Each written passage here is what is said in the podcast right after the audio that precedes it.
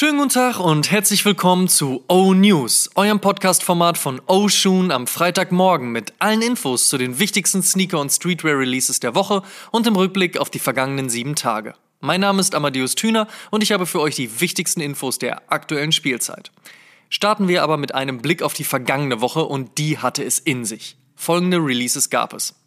Nike SB Dunk Low Putter, Nike SB Dunk Low FTC, Nike Air Jordan 1 High Fragment Travis Scott, Nike Air Jordan 1 KO Retro Chicago OG, Nike Dunk High 1985 mit Undercover, Nike Air Zoom Tempo Next Percent Off-White, New Balance 577, Adidas ZX 9000 Offspring London to LA Part 2, Vans mit Metallica, Vans mit Civilist, Converse mit Rick Owens, Stussy mit Union, Bodega mit Pleasures und Putter für Fall Winter. Ja, das auf jeden Fall einiges gewesen. Kommen wir zur nächsten Woche. Was gibt's heute, morgen und in den nächsten sieben Tagen an Releases? Let's check. Keine Woche ohne neuen Dank. Dieses Mal für heute im Kalender der Nike Dunk Low White University Red. Ebenfalls droppt heute auch hierzulande der Jelly 3 mit Nice Kicks und Jurassic Park und Reebok haben sich zusammengetan und droppen eine Kollektion bestehend aus einem wildbunten Instapump Fury, einem braunen Club C und einem roten Classic Leather. Und Shinzo und Mitsuno haben auf dem Contender ein wenig Cord und Tearaway verarbeitet, der braunbeige und dann Cherry Blossom angehauchte Sneaker droppt ebenfalls heute. Für Samstag gibt es dann zwei neue Nike Blazer Low mit Sakai. Einmal in Iron Grey und einmal in British Tan. Außerdem kommt natürlich auch der von uns bereits im Deep Dive und Interview mit A Few besprochene A Few Goods Yamasura, der erste eigene Sneaker der Düsseldorfer. 25 Jahre alt wird Medicom dieses Jahr, 20 Jahre dann das Sublabel Bearbricks. Passend dazu hat man sich seitens der japanischen Art Toy Company einiges überlegt.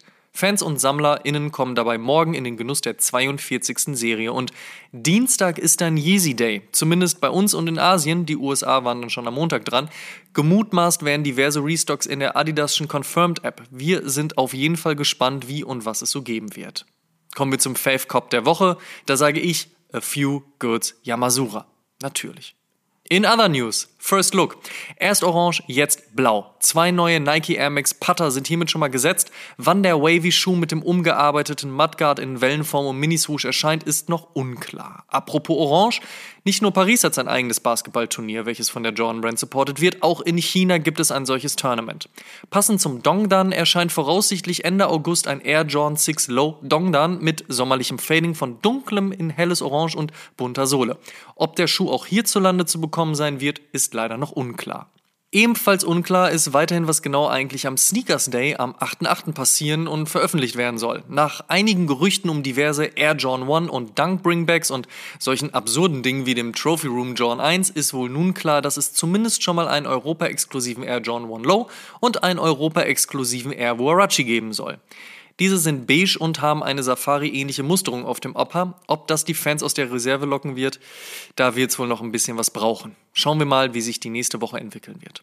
Todd Snyder geht unter die Pharma und droppt gemeinsam mit New Balance ein 327er Pack unter dem Thema Farmers Market. Pomegranate steht für Bright Red, Pineapple für Blau und Orange und Weed für, naja, Weed. Das Pack soll dieser Tage auch hier aufschlagen. Und während Simon weiterhin und mittlerweile seit fast einem Jahr auf den New Balance 992 mit Levi's wartet, gibt es weitere News aus der Kollaboration zwischen New Balance und Levi's, auch wenn das mit dem 992 nicht so viel zu tun hat, denn anscheinend steht wohl ein 990 V3 an.